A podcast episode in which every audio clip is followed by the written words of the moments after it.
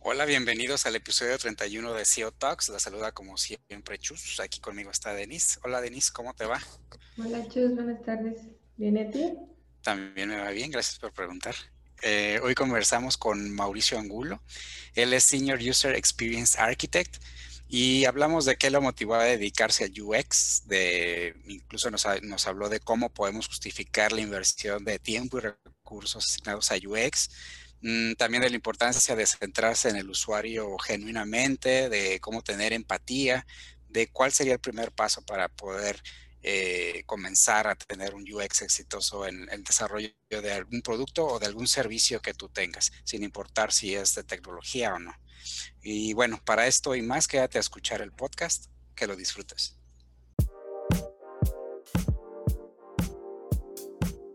Hola Mauricio, ¿cómo estás? Muy bien, muchas gracias. Estamos muy contentos aquí de, tenerte, como te decía hace, hace ratito, aquí en el, en el podcast, para hablar un poco acerca del tema de, UX, de User Experience. Ah, digo, ya, ya, te, ya te presentamos, sé que no lo escuchaste, pero ya te presentamos ya con la magia de la edición. Eh, pero cuéntanos, ¿por qué, ¿por qué decides dedicarte tú a, a User Experience? Bueno, yo tengo formación como ingeniero en computación. Originalmente yo empecé en esto como programador. Empecé a programar muy, muy chico y eh, eventualmente terminé en la universidad estudiando ciencias de computación. Pero más o menos por esa época empecé a usar lentes, me empecé a quedar miope. Entonces me empezó a entrar la angustia de, ¿y si ya no puedo ver cómo voy a programar?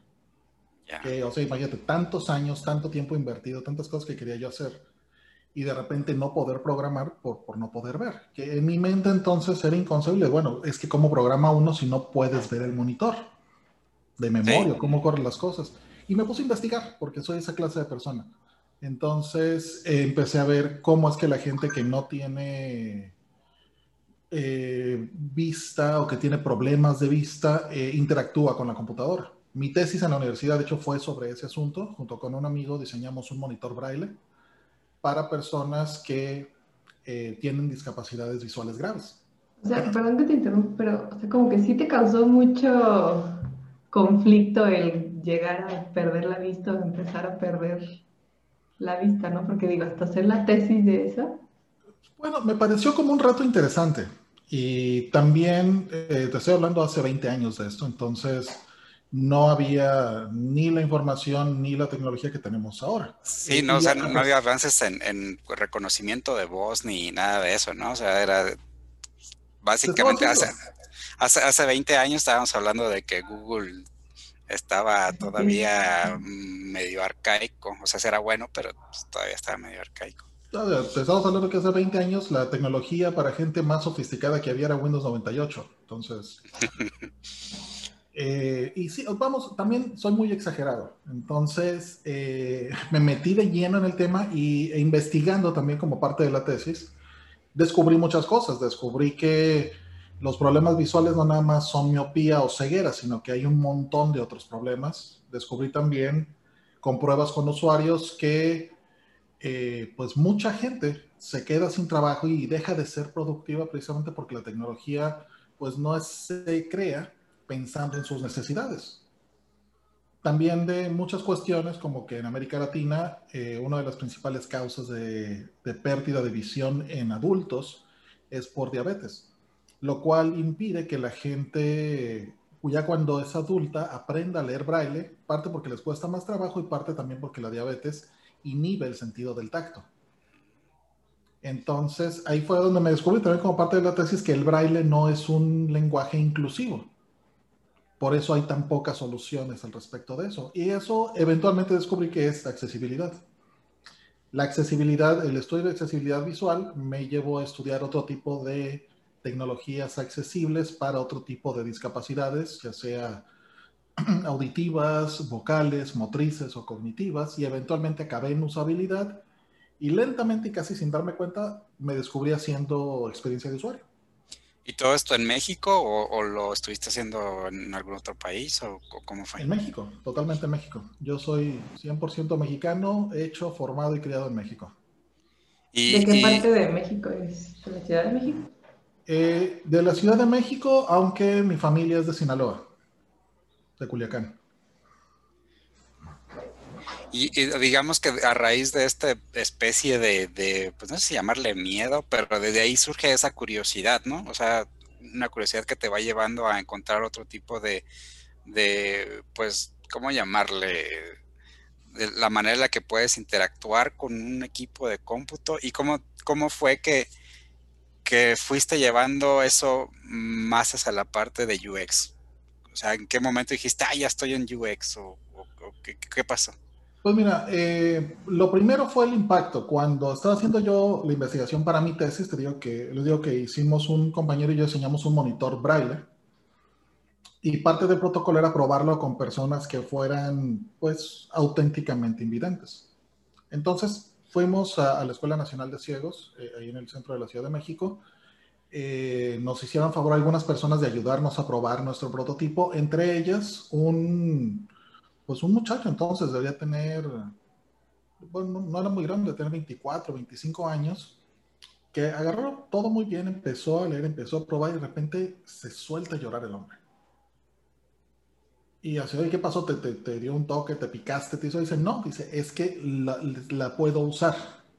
Y nos empieza a contar de que él apenas un año antes trabajaba como ingeniero mecánico, trabajaba usando computadoras, pero precisamente por la diabetes perdió la vista y ya no podía trabajar. Y nos dice, si ustedes hacen esto, yo podría regresar a trabajar, yo podría regresar a, a ser un mecánico. Y nos pregunta, ¿cuándo van a sacar esto? Y así el corazón así se me hizo bolita, ¿no? De, pues no, o sea, no es la idea, es un proyecto de escuela, pero, y fue muy fuerte, porque creo que es una situación en la que mucha gente que da su, los sentidos por sentados no los cuida o, o los utiliza de una forma muy casual. Yo no sabía, les digo, que eso era accesibilidad en ese momento, yo simplemente estaba aprendiendo y no había entonces tampoco ni muchas guías, ni libros, ni todo el contenido que ahora hay en Internet. Entonces, fue más un ejercicio un poquito desorganizado, también tratando de conseguir libros, tratando de conseguir cursos en lo que podía. Eh, y fue en el 2007 cuando tuve mi primer trabajo que en el título decía experiencia de usuario, que fue cuando entré a trabajar a Microsoft, allá en México. Eh, y me, cuando me llamaron a la entrevista me decían, ah, Mauricio, estamos buscando una persona que sepa programar, o sea, que sepa echar código, que sepa leer código, pero también necesitamos alguien que sepa diseñar, y necesitamos alguien que sepa de mercadotecnia, y necesitamos alguien que, dices, un perfil bien raro. es como el, el, el, UX Unicorn, ¿no? Que, que, que por ahí se menciona. Y le digo, bueno, yo, o sea, yo sé todo eso. Y justo ese, eh, entonces mi problema era que como, era, como yo programaba y diseñaba, no me daban trabajo ni como programador ni como diseñador, porque decían, no, es que necesitamos un especialista en desarrollo, un diseñador especializado. Tú estás como en la mitad, tú como que no eres ni uno ni otro. Y era, y era complicado. En esa época yo trabajaba haciendo, desarrollando videojuegos. Y cuando me ofrecieron el trabajo en Microsoft, fue como el, momento más correcto para mi carrera, porque aparte yo era parte de un equipo con otras 23 personas alrededor del mundo que teníamos precisamente el rol y el trabajo de hacer promoción y evangelismo sobre experiencia de usuario desde Microsoft hacia afuera y dentro de la empresa también. Entonces, ya teniendo un grupo de gente que quiere lo mismo, que cada uno sabe diferentes cosas, tienen diferentes experiencias, hombre, esa fue la cosa más linda que me pudo haber pasado, porque ya no estaba yo solo con, como loco con mis ideas, sino ya encontraba gente que había pasado por un proceso similar y todos juntos podíamos conocer y aprender de los demás. ¿Y qué tan complicado es, como lo dices, evangelizar a, alguien a lo mejor que no tiene, eh, si lo viéramos como un diagrama de Venn, que no tiene muy fortalecido a lo mejor su, su área de, de marketing o que tiene fortalecido su área de desarrollo o la de diseño. O sea, ¿qué tan difícil es hacer que alguien lo, lo implemente, lo haga? No, no es, no es difícil porque al final eh, eso que llamamos experiencia de usuario tiene que ver con hacer tecnología, hacer software o incluso servicios pensando en cómo otro ser humano lo va a utilizar. Entonces, entender de tecnología, entender de diseño, ayuda, o de procesos, o entender otras cosas, pero al final, todo el trabajo cuando uno lo hace, uno por lo general siempre es para alguien más. Entonces, eh, el elemento clave que una persona debe tener para desarrollarse en una carrera de experiencia de usuario no es ni programación, ni diseño, ni ninguna cosa, sino una cualidad muy sencilla y muy elusiva que es la empatía.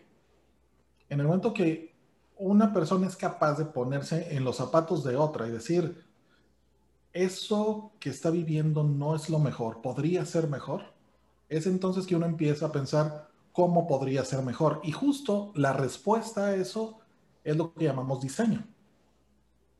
Entonces, no se necesita aprender a programar para poder saber que las personas invidentes necesitan usar computadoras o que las pueden usar. Hay gente que dice, no, pues, las personas invidentes que hagan otra cosa, ¿no? Que se dediquen a escuchar audiolibros.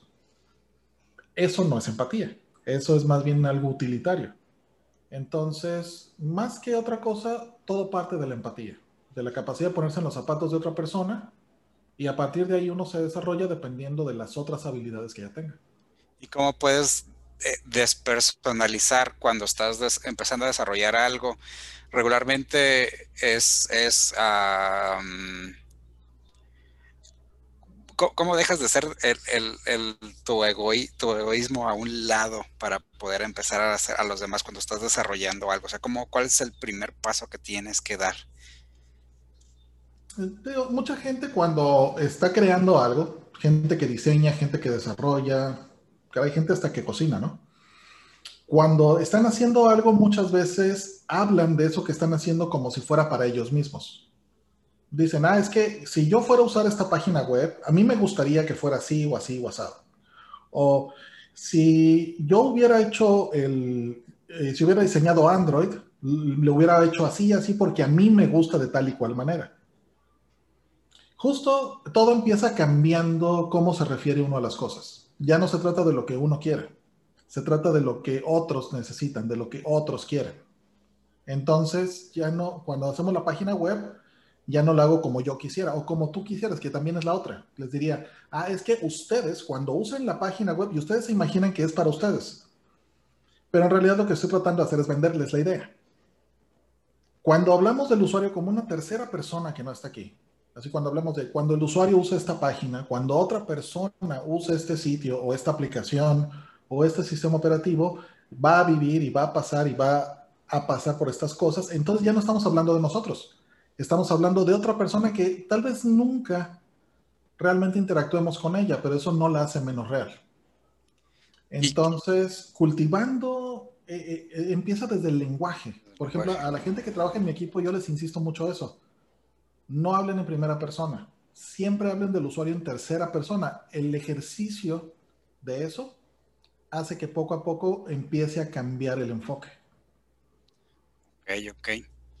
Y, regularmente este ejercicio a veces también, o sea, el, decir las personas van a querer esto o las personas les gustaría que fuera así, mucho tiene que ver con cuestiones de experimentación, ¿no? Con, con usuarios de verdad. Así es. Eh, que, muchos en ocasiones se saltan ese paso, ¿no? Yo creo que la gran mayoría que, quiere empezar a diseñar algo, muchas veces dicen, ah, pues yo creo que va a ser así, y se lo saltan. ¿Qué tan, qué tan malo es que se salten el paso de la experimentación? Es malísimo, porque justo ahí lo que están haciendo es que están usurpando el lugar que le toca a otra persona, y cuando hacen esas cosas, lo que hacen es que su diseño o lo que terminan creando está totalmente sesgado. Entonces, la única forma de saber si algo realmente resuelve un problema para otra persona es ir a preguntar. Si no hay usuarios reales involucrados en el proceso, no podemos llamarlo experiencia de usuario. Puede que sea una experiencia, pero no está centrada en otra persona, está centrada en la persona que lo está haciendo. Y el problema con eso es que es como con los niños o, o los perros, dependiendo de cómo sea su familia todo, todo mundo piensa que el suyo es el más bonito. Entonces, eh, ese sesgo hace que la gente pase por alto cosas que para otros pueden ser un problema o hace obvia muchas cosas que para otras personas no son tan obvias. Y eso eventualmente se vuelve un problema. En la economía digital es más grave porque potencialmente puede llegar a miles o millones de personas una solución. Y aunque es imposible darle gusto a todas, la única forma de asegurarse de que algo funciona es probándolo primero. Y, muchas veces esas pruebas o experimentaciones, las empresas casi siempre lo ven como una pérdida de tiempo.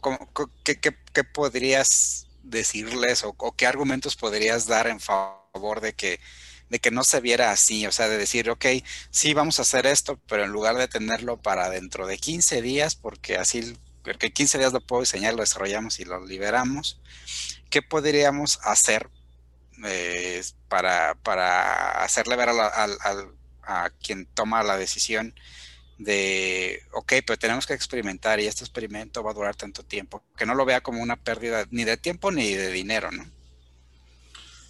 Eh, precisamente, muchas, muchas veces en, el afán de salir lo más rápido posible se saltan las pruebas. Y no, porque hacer pruebas con humanos requiere tiempo, requiere y definir quiénes son esas personas, requiere contactarlas, convencerlas de que hagan una prueba, ir a hacer la prueba, procesar los datos de la prueba, y es algo que es complicado. No hacerlo, sin embargo, tiene un riesgo altísimo porque se corre el riesgo de hacer algo que nadie va a utilizar. Es como cocinar sin probar la comida.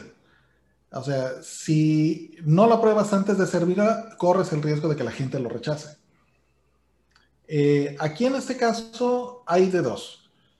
Eh, la primera, que es como la más común, es ir a hacer pruebas sin avisarle a nadie, que es lo que llamamos experiencia de usuario de guerrilla.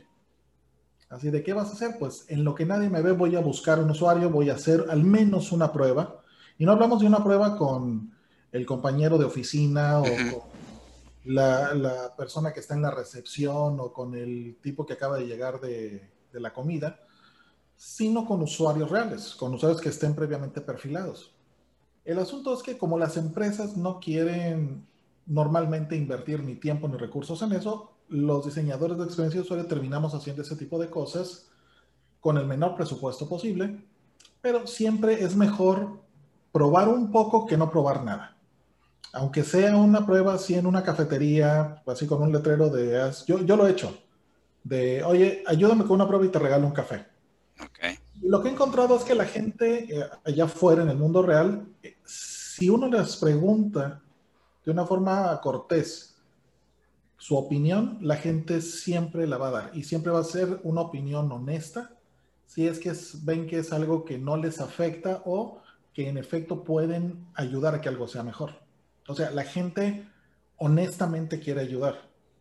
Entonces, ciertamente no es así el, protocolo con un laboratorio y con gente y con cámaras por todos lados, pero un poco de investigación es mejor que nada. Eventualmente las empresas y los dueños de las empresas se dan cuenta de que hacer investigación así produce un beneficio enorme, no nada más en la calidad del entregable, sino también en detección de errores, en reducción de deuda técnica eh, y en un mejor producto desde el principio, en lugar de ir y probarlo, que todo el mundo se queje y entonces ir a, arreglarlo en forma de incidencia. O sea, es, mejor invertir un poco de tiempo eh, obteniendo feedback adelantado que ponerle algo así como tu, tu, campo de feedback de dime qué está mal con mi aplicación, ¿no? No que está mal. poca gente va a llenar ese campo de que, hay, a menos que yo creo que estés muy molesto o algo que te llame mucho la atención, si vas y lo pones. Si es algo leve, ay, sé que se quede. Que, que, digo, la parte esta de perfilar a, la, a, a los usuarios, a, e, es, es una actividad meramente de, mercadotecnia, ¿no? O bueno, no meramente, sino que se, se utiliza mucho en mercadotecnia, ¿no, Denis? Sí, pero no es exclusivo de mercado, o sea, cualquier persona lo puede utilizar, realmente lo puede sacar y no, no solo los mercadólogos sabemos hacer un la descripción de la persona, realmente es como dice Mauricio, ponerte en el papel de la otra persona y con eso sacas a tu target. Que, también es un enfoque complementario al de mercadotecnia, porque por lo general mercadotecnia habla de grupos de gente muy grandes, de audiencias que son masivas, que es lo que busca mercadotecnia, llegar a la mayor cantidad posible de gente, generalmente. En experiencia de usuario es al revés, queremos llegar a, al nivel de detalle, de profundidad muy alto con pocas personas. Cuando se hacen pruebas con usuarios, por lo general no se requieren más de seis o siete, siempre y cuando estén bien perfiladas. Y entre más detalle y más específico sea el perfil, es mejor el resultado de la prueba. Mientras que en Merca se utilizan variables eh, demográficas o sociodemográficas que por lo general son muy generales. Entonces, acá son, son precisamente complementarios. Mercadotecnia habla de cómo llegar a la gente y experiencia de usuario de cómo servir mejor a la gente, pero ya en uno a uno. Al final, para los usuarios, la experiencia es personal y es única. La gente no le gusta que cuando está interactuando con tecnología lo traten como si fuera uno más de un montón. Experiencias como Facebook o Netflix o Amazon se van a dar cuenta de que aunque la plataforma es la misma, es diferente para cada usuario. Oye, pero entonces, ¿por qué si en temas de experiencia de usuario, con, digamos, con 10 usuarios está bien, es tan caro?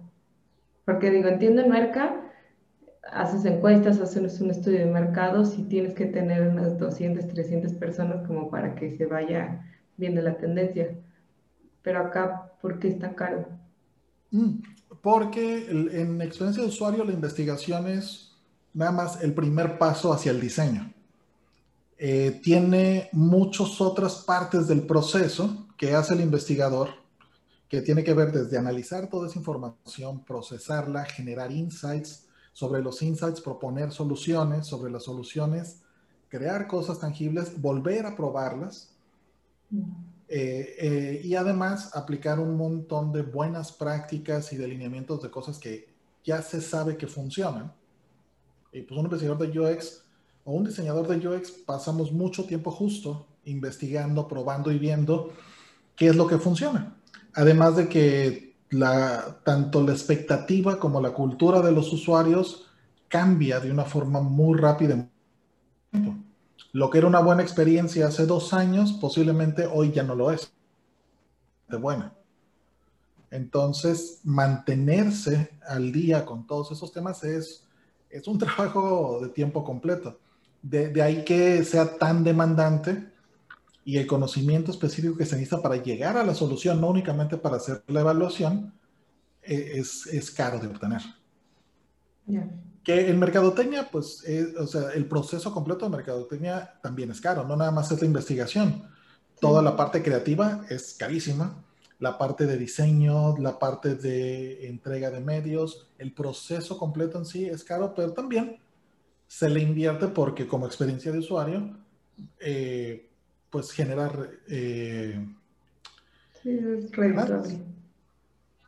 Oye, y, por ejemplo, a, mí a veces me causa conflicto el, hecho de que en ocasiones algo que dicen que, eh, que es muy fácil de usar o que o que tiene mucho UX, pero en ocasiones casi siempre hacen referencia a productos muy grandes, a productos masivos.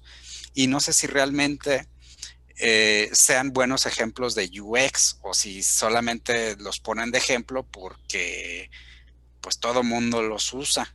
O sea, no sé si sea al revés, así como de, ah, como este todo mundo lo usa, entonces ahora es nuestro paradigma de UX en lugar de que sea, no sé, algo pequeño que saltó a lo demás. No sé si me explico por ahí. Sí, totalmente. ¿Qué, es parte del problema que hay en la industria, sobre todo de, en empresas de base tecnológica? Por ejemplo, el sistema operativo más popular que hay en el mundo ahora es Windows, pero por mucho no sé que tiene la mejor experiencia de usuario. Y también depende a quién le pregunte uno. Por ejemplo, mucha gente utiliza ejemplos como las cosas que hace Apple o lo que hace Google o lo que hace Netflix o Amazon, porque son cosas que mucha gente conoce y que también ellos como empresas invierten mucho en esos temas.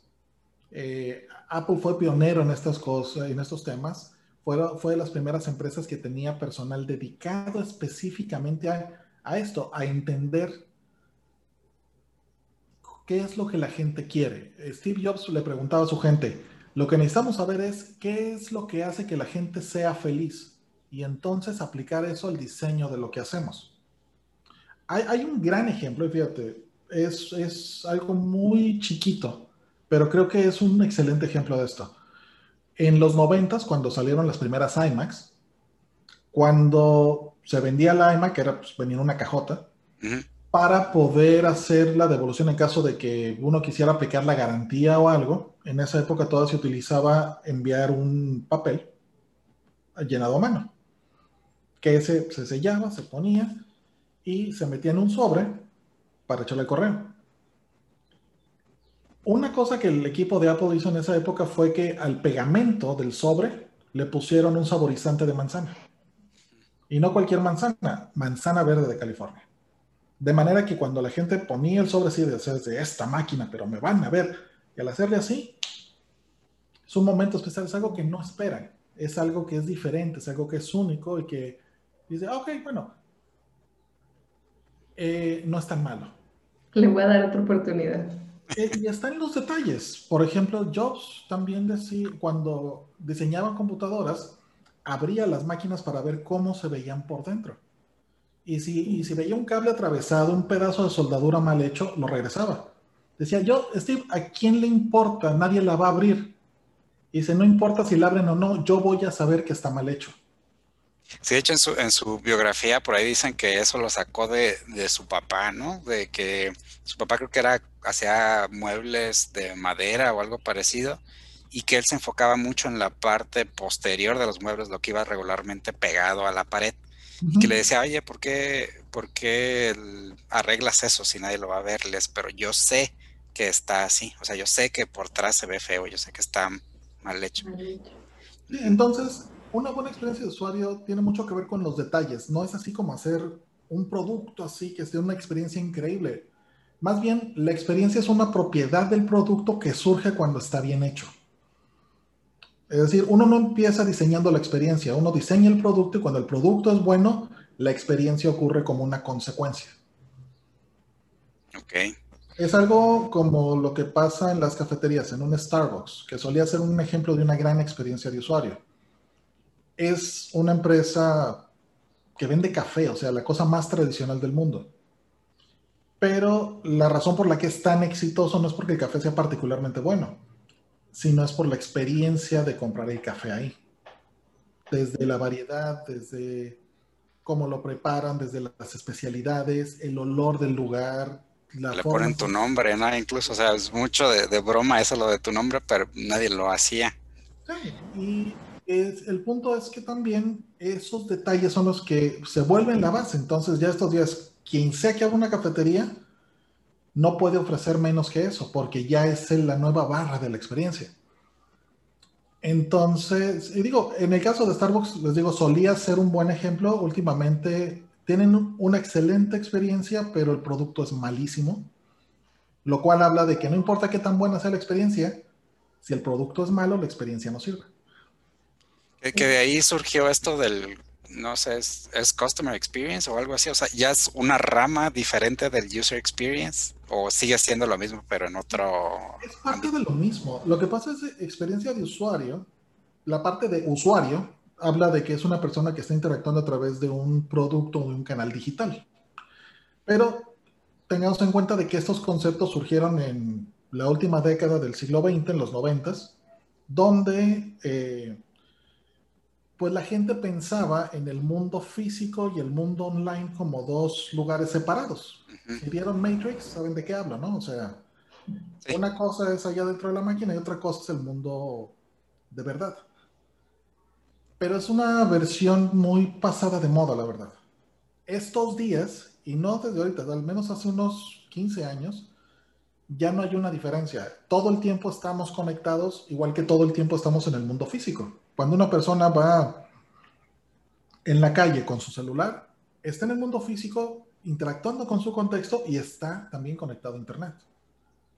Entonces, ya no hay esa dicotomía de estoy online, estoy offline, sino que esa experiencia online trasciende y toca el contexto físico de las personas también, que ahí es donde viene el tema de los servicios o el customer experience. Por ejemplo, si vas a un restaurante, eh, posiblemente llegaste ahí porque viste el review en tu teléfono y viste los comentarios y posiblemente también hiciste la reservación ahí. Y cuando vas a pagar, tal vez pagues con el teléfono también. Es parte de la experiencia. De hecho, lo mismo pasó con Disney. Este, digo, antes de la pandemia, yo vi, no sé por qué, como que se puso de moda. Disney es como súper detallista y en todos lados está la cabecita de Mickey. Entonces vi que había gente que se dedicaba a ir a los parques nada más a buscar cuántos Mickeys ocultos se encontraba. y digo, es una cosa diferente que no les cuesta a ellos nada, porque, pero está muy padre. O sea, sí son como lo que dices, son los detalles lo que hace diferente la experiencia. Y es, tocas algo bien importante también. El diseño de la experiencia debe ser intencional. Es decir, no es algo que ocurre así espontáneamente o por suerte o por chiripa tiene que haber un propósito detrás. Cuando Disney hace lo de los Mickey o cuando Starbucks este, diseña los vasos y las mesas de cierta forma, es justo buscando el beneficio de un cliente. No es así de porque se ve lindo o porque a alguien se le ocurrió que así debería de ser. Debe tener un propósito. Y es justo cuando ese propósito se cumple que la experiencia es la correcta. Entonces, ¿cómo podrías medir precisamente eso del, de si el propósito se cumple o no. O sea, en términos hablando de, cómo voy a saber si todos esos detalles que estoy implementando de UX, ¿cómo sé si cumplieron su propósito? Mira, eh, para empezar lo que hay que hacer es diseñar un juego de indicadores o de métricas centradas en el cliente. Es decir, si medimos nada más cuánto dinero nos deja el cliente o cuántas recomendaciones o cuántos likes nos deja, lo estamos midiendo mal. Tenemos que medir lo que es importante para el cliente. el primer indicador es ver que la gente, el usuario, logró lo que quería hacer. Si una persona va a un cajero automático a sacar dinero eh, y no lo logra por cualquier razón, entonces no cumplió su propósito y por lo tanto no resolvió su problema, no logró su cometido. La usabilidad se trata de eso, se trata de ayudar a la gente a lograr sus objetivos. Cuando la gente, por ejemplo, eh, va a un cajero automático o está en un portal web pagando sus impuestos, no, se levantó ese día pensando, voy a ir a ver al cajero, quiero ver cómo funciona, ni dijo, voy a entrar a pagar mis impuestos por internet para ver qué se siente. Están haciendo porque tienen una necesidad humana y personal de resolver un problema. En el caso del cajero, tener dinero para pagar cosas y en el caso de los impuestos, pues que no los multen. Entonces, la primera cosa que hay que medir es eso. Si 10 personas usan tu producto y solo 8 logran usarlo con éxito, ¿qué pasó con las otras dos? Ahí ya tienes indicadores cuantitativos de usabilidad. Y por ejemplo, ¿hay forma de saber qué pasó con esos dos? Sí, ahí justo donde se va al detalle. Así de, a ver, estos dos, ¿dónde se atoraron? Ah, pues que aquí le pedimos a uno su NIP y se le olvidó el NIP. Híjole, entonces, ¿por qué se le olvidó el NIP? Pues porque es muy despistado. La forma fácil es, pues que lo apunte. Pero la última vez que lo apuntó, le robaron el papelito y le sacaron dinero. Entonces, ya no confía en el banco y ya no lo va a usar ahí viene justo el tema de la experiencia. La experiencia son los sentimientos hacia el servicio y hacia la empresa que provee el servicio. Entonces, ¿qué hacemos? Nos ponemos a pensar, ¿de qué otra manera podemos ayudar a la gente a que resuelva ese objetivo si no puede aprenderse un NIP? Que entonces salen soluciones como con la huella digital, con otro tipo de contraseña, con el teléfono, para mejorar la experiencia del usuario. En el caso del portal de impuestos, pues hay ni cómo ayudarlos, porque todas las experiencias de pago de impuestos por Internet son malísimas, independientemente en qué país estén. Pero eso es porque la gente que hace esos portales no está pensando en los usuarios. Les dijeron, haz un portal para capturar impuestos y ahí está. Y lo sueltan y lo dejan. Ya. Y le dicen, y lo tienen que hacer porque si no, los multamos o se van a la cárcel. La experiencia ahí no es un, eh, una prioridad. Y por eso la gente odia pagar impuestos. E incluso muchas veces por eso no lo hacen. Por evitarse esa fricción de no voy a poder hacerlo. Sí, caray, es que, es que la experiencia no nada más es mientras lo hace, también es antes y después de hacerlo. Pregúntale a cualquier persona cómo se siente el día antes de ir a pagar impuestos por internet y te va a decir que no durmió. No, también estando ya en el portal de internet es como, está tan complicado que no sabes si la vas a regar, algo te va a pasar, o sea, sí. Como, como ahora el portal del registro de vacunas, ¿no? Que, que, tenía varias fallas de que no encontró mi CURP, de que me decía que, que no estaba en el rango de edad o de que se cayó. O sea, ahí el, objetivo era que alguien se registrara, ¿no? Entonces, quien no se pudo registrar, pues ya fue una mala experiencia para esas personas, ¿no? Exacto. Pero ahí creo que desde el inicio estuvo mal, porque si va la gente mayor, que es la que menos usa la tecnología, ¿por qué les pones una página difícil de usar? que no, nunca pensaron en ellos. O, o lo que dices, si sabes que tus usuarios son personas mayores, ¿Por qué no pones las letras grandes sabiendo que muchas personas mayores usan lentes o no pueden leer bien en la computadora? ¿Por qué no usas palabras claras? O por CURP, para mucha gente no, no, no significa nada. Y no es su culpa. O sea, no tienen la obligación de estar al día con los términos técnicos de la administración gubernamental. Eh, ese es el trabajo, en este caso del gobierno, hacer las cosas sencillas de la misma forma que es obligación de las empresas hacer productos que sean fáciles de usar. la primera parte de cómo medirlo. Otros indicadores son, eh, por ejemplo, qué tan satisfecha se siente la persona antes, durante y después de usar algo. La satisfacción es bien importante. Eh, otro indicador ahí es cuántas veces regresa a usar ese producto. Si nada más lo usó una vez, pues igual tuviste suerte. Si regresa muchas veces, quiere decir que le gustó y entre más lo use, más hábil se va a volver usándolo. Entonces, eh, si hay un juego de indicadores, dependiendo ya de cada producto, de cada servicio y cada vertical, pero la experiencia de usuario sí se puede medir y de hecho es lo que se recomienda, porque de otra manera es imposible saber si el diseño de experiencia que se está haciendo corresponde con la expectativa que tenemos ahí siempre, como dices, tendría que ser centrado en el usuario, ¿no? No pensando en, de lo que dices, cuántas ventas me generó, o cuántos likes me dieron, o cuántas veces lo compartieron, ¿no? Sino que más bien, no, en lo que yo busco, sino en lo que busca la otra persona. Totalmente. Que regresamos allá al tema de la, de la empatía.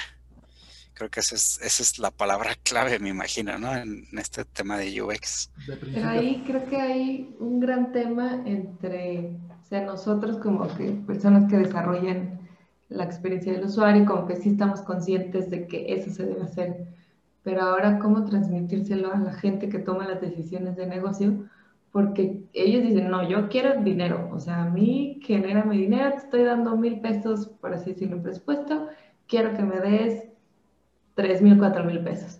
Claro, y, y, tiene sentido, las empresas dicen, se, les importan dos cosas, el dinero y la satisfacción de los clientes.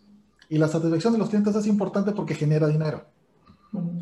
Eh, pero también eso genera un sesgo, porque si nada más se enfoca la empresa en el beneficio económico, está dejando la apuesta a futuro de la rentabilidad de su negocio. O sea, es como el que dice, quiero vender más, bueno, pon todo a mitad de precio.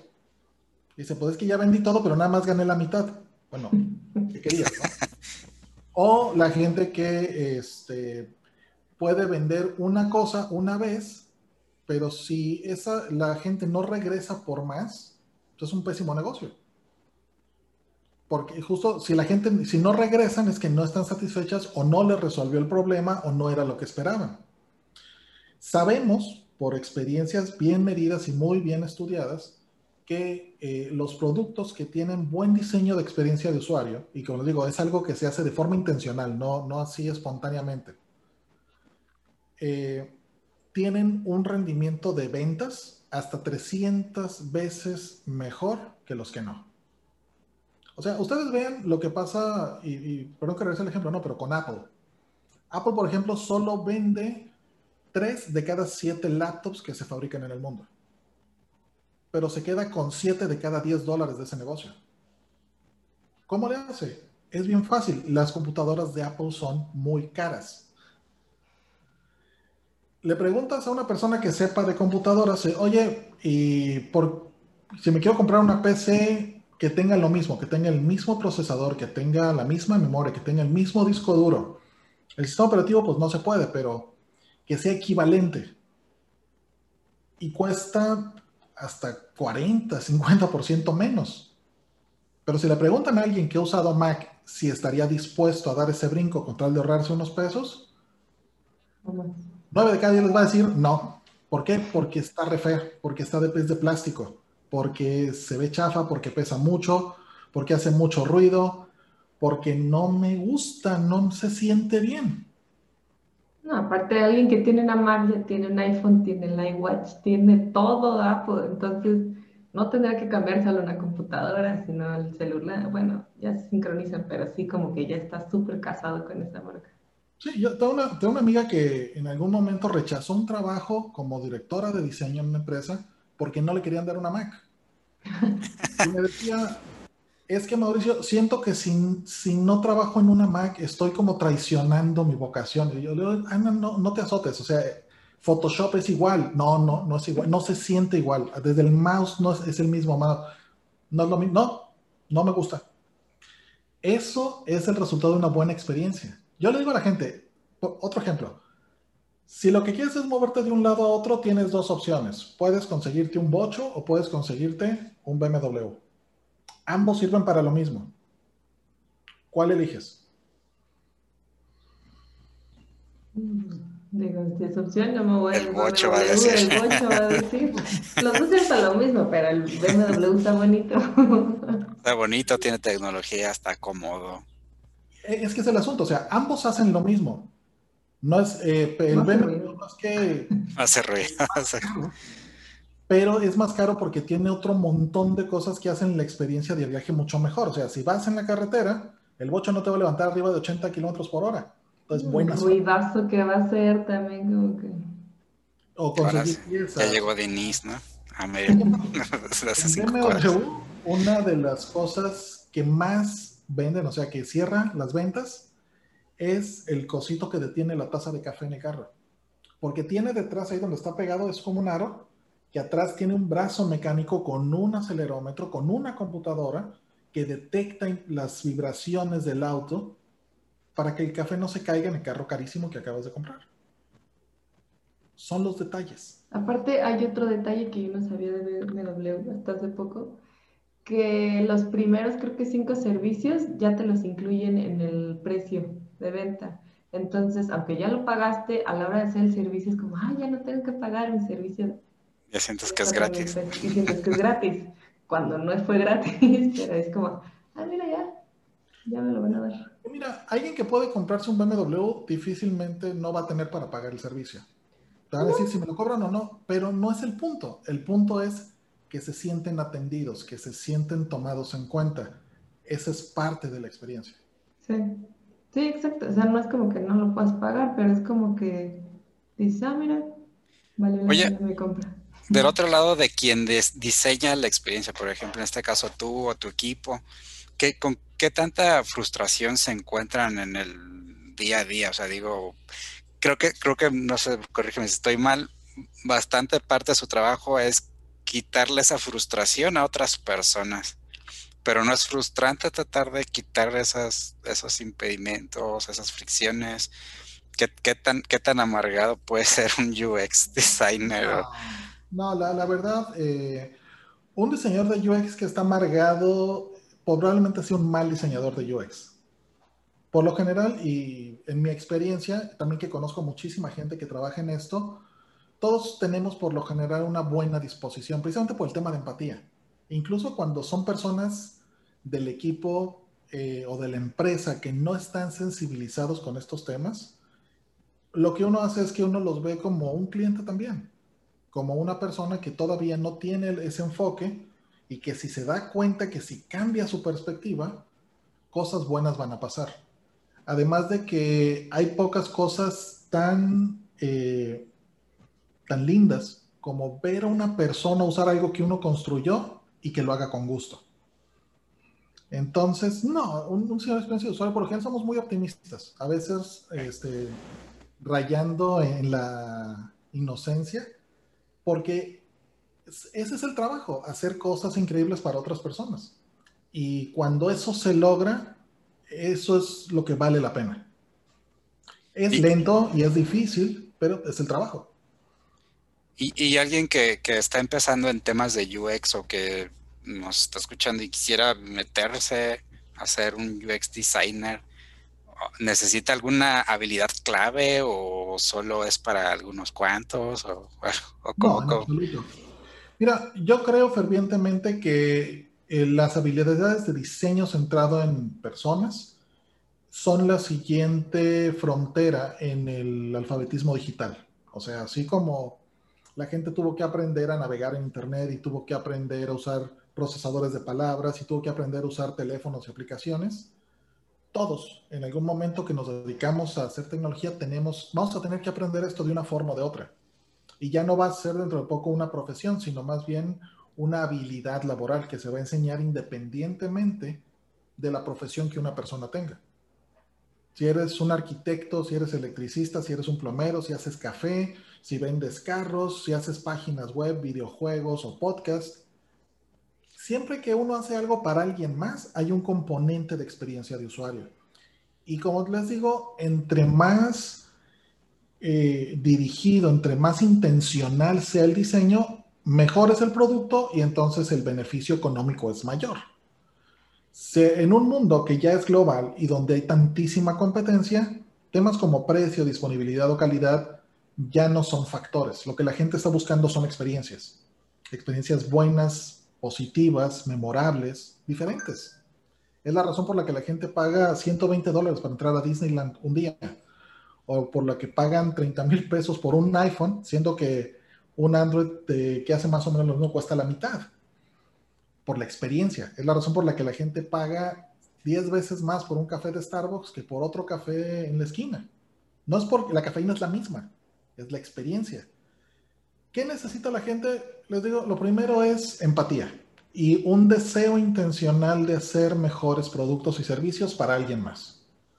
A partir de ahí, hay, afortunadamente ahora hay muchísima información en todas partes. Hay libros, hay cursos, hay talleres, hay presentaciones. Hay eventos como el Día Mundial de la Usabilidad, el Día Mundial de la Accesibilidad, el Día Mundial de la Arquitectura de Información que se realizan todos los años a nivel mundial con ponentes internacionales y locales y se transmiten gratis por internet. Hay cantidad de eh, presentaciones, blogs, podcasts, herramientas gratis en internet. Y la verdad es que hacer buena experiencia de usuario no requiere de enormes presupuestos, solo requiere de tener la intención correcta. Lo demás es práctica. Entonces... Es como cambiar el chip, que no solo son negocios, sino también céntrate en el usuario, en la persona.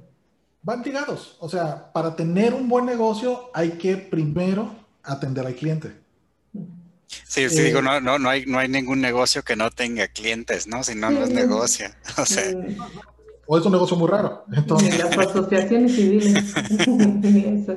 Pero es eso, tradicionalmente las empresas decían, ah, pues yo lo voy a hacer así y el usuario, los clientes que se frieguen, si les gusta y si no que vayan y que lean como quieran ya no vivimos en ese mundo. Estos días los usuarios dicen, ah, me voy a ir y nunca voy a regresar. Y aparte me voy a quejar en las redes sociales y voy a convencer a toda la gente que está cerca de que son de lo peor. Y entonces, nunca más mi familia ni yo les vamos a volver a comprar, ni todos mis amigos. Algo así. Entonces, no, es, la, la, otra cosa es práctica. Yo le digo a la gente, si no tienen trabajo como diseñador de experiencia de usuario porque no tienen experiencia, hagan proyectos propios. Tomen algo que no les guste, o sea, empiecen rascándose su propia comezón. ¿Te molesta cómo está hecho el portal de los impuestos? Haz tu propia versión.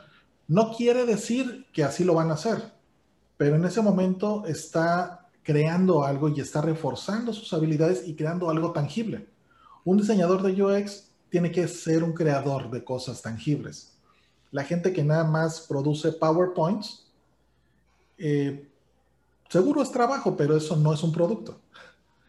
Eh, el diseñador de UX tampoco es uno que nada más hace interfaces. Se puede ser especialista en investigación, se puede ser especialista en ideación y creatividad, se puede ser especialista en creación de contenido, que le llamamos un escritor de UX a eso. O se puede eh, trabajar midiendo en la parte de analítica y, y optimización de la conversión.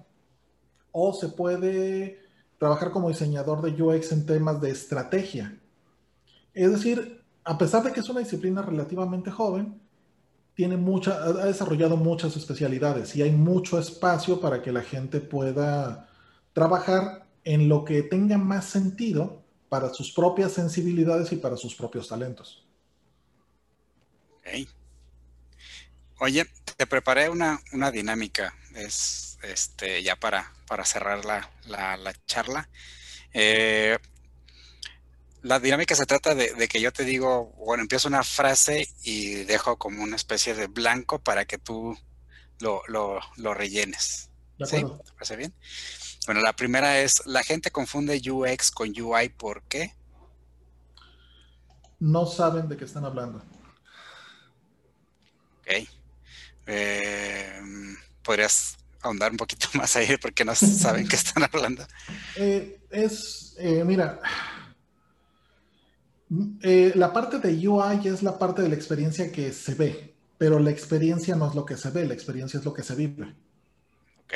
Entonces, eh, comparar UI con UX es como comparar Disneylandia con un dibujo de Mickey Mouse. Ok. Eh, la siguiente dice, en, en, UX o en el UX, el usuario. Es lo más importante. En un UX designer debería siempre de... Blank. Planear antes de hacer algo. Un buen ejemplo de UX es... Eh, Apple. Todo Apple. La experiencia se construye con eh, trabajo, mucho trabajo. Ok, ok. Y esas serán todas. Espero no haberte metido en aprietos. No, no, eh, como les digo, o sea, mucho, por ejemplo, Apple, a lo mejor es un ejemplo muy trillado, pero les digo, fue de los pioneros en esto y ven cómo Apple no nada más hace software o aparatos. Apple también diseñó sus tiendas. La razón por la que Apple tiene tiendas es porque no les gusta cómo otras tiendas venden sus aparatos. Y para Apple, la experiencia de usar sus productos y servicios empieza desde que alguien dice, a ver de qué se trata esto. Desde que falleció Steve Jobs, eh, muchos en la industria han dicho, no, pues que Apple, que se está alejando de lo que eh, debería de ser Apple. ¿Tú, tú, ¿Tú cómo lo has visto? ¿Sí se están alejando? ¿Es ya una filosofía que está intrínseca en la corporación, independientemente si esté o no esté Steve Jobs? Ah, personalmente, y que conozco a varias personas que trabajan ahí, sé que es algo que es parte de la cultura de la empresa, que es lo más difícil. Sobre todo Apple tiene la suerte de que su dueño y fundador era una persona que estaba totalmente centrada en el usuario, que es algo que en otras empresas no pasa. Por ejemplo, a, Google o a Microsoft les tomó años poder llegar ahí. Apple y eh, Google y Microsoft empezaron como empresas de ingenieros que hacían ingeniería y les preocupaba más hacer el código súper eficiente o correcto o escalable pero el usuario era como de, ah, y esto seguro le sirve a alguien más. Eh, cuando Microsoft se metió en, el negocio del Xbox, fue cuando se dio cuenta de qué significaba crear una buena experiencia. Y, y es un parteaguas para Microsoft, que eh, partió de una solución de ingeniería a crear ahora, pues la que en efecto es la consola más popular del mundo. Y desbancó un montón de otras plataformas y está a la par de PlayStation y Intel que llevaban décadas antes que ellos. En el caso de Google, Google, eh, el diseño de Google solía ser espantoso porque era una empresa llena de ingenieros. Hasta que se dieron cuenta de que lo que ellos hacen precisamente es para otras personas y que si la experiencia de esas personas es buena, entonces van a regresar por más. O sea que el asunto también por ahí somos los ingenieros, ¿no? Que afeamos las cosas. Demasiados ingenieros en. Mira, no, no, no, no, no es maldad, así nos educan. Yo soy ingeniero, entonces a los ingenieros nos enseñan a resolver problemas. Sí, que funcione, ¿no? Así que funcione. Exacto, así de, está feo, pero funciona, ¿no? Te resuelve el problema, ¿no? Pues está re feo, pero funciona. Sin embargo, es algo que desde la educación debe cambiar, porque la gente que educa a los ingenieros y a los programadores y a la gente que está en STEM, precisamente creen que el problema es más importante que la persona que tiene el problema. Y eso, ahí es donde viene ese cambio. Eh, al final, eh, estas empresas han dado cuenta que justo es la experiencia completa. Por eso Apple pasó de hacer software a hacer hardware, a después hacer sus propios empaques, a tener su propia cadena de distribución, a tener sus tiendas para vender y hacer sus eventos, porque todo eso es parte de la experiencia Apple.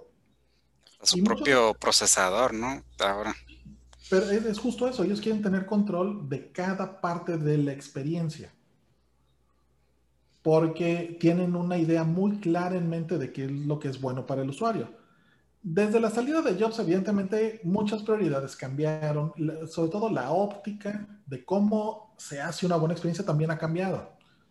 Pero yo no creo que, la empresa haya perdido vista de eso. Por el contrario, creo que eh, ese enfoque es algo que permea todos los niveles de la empresa.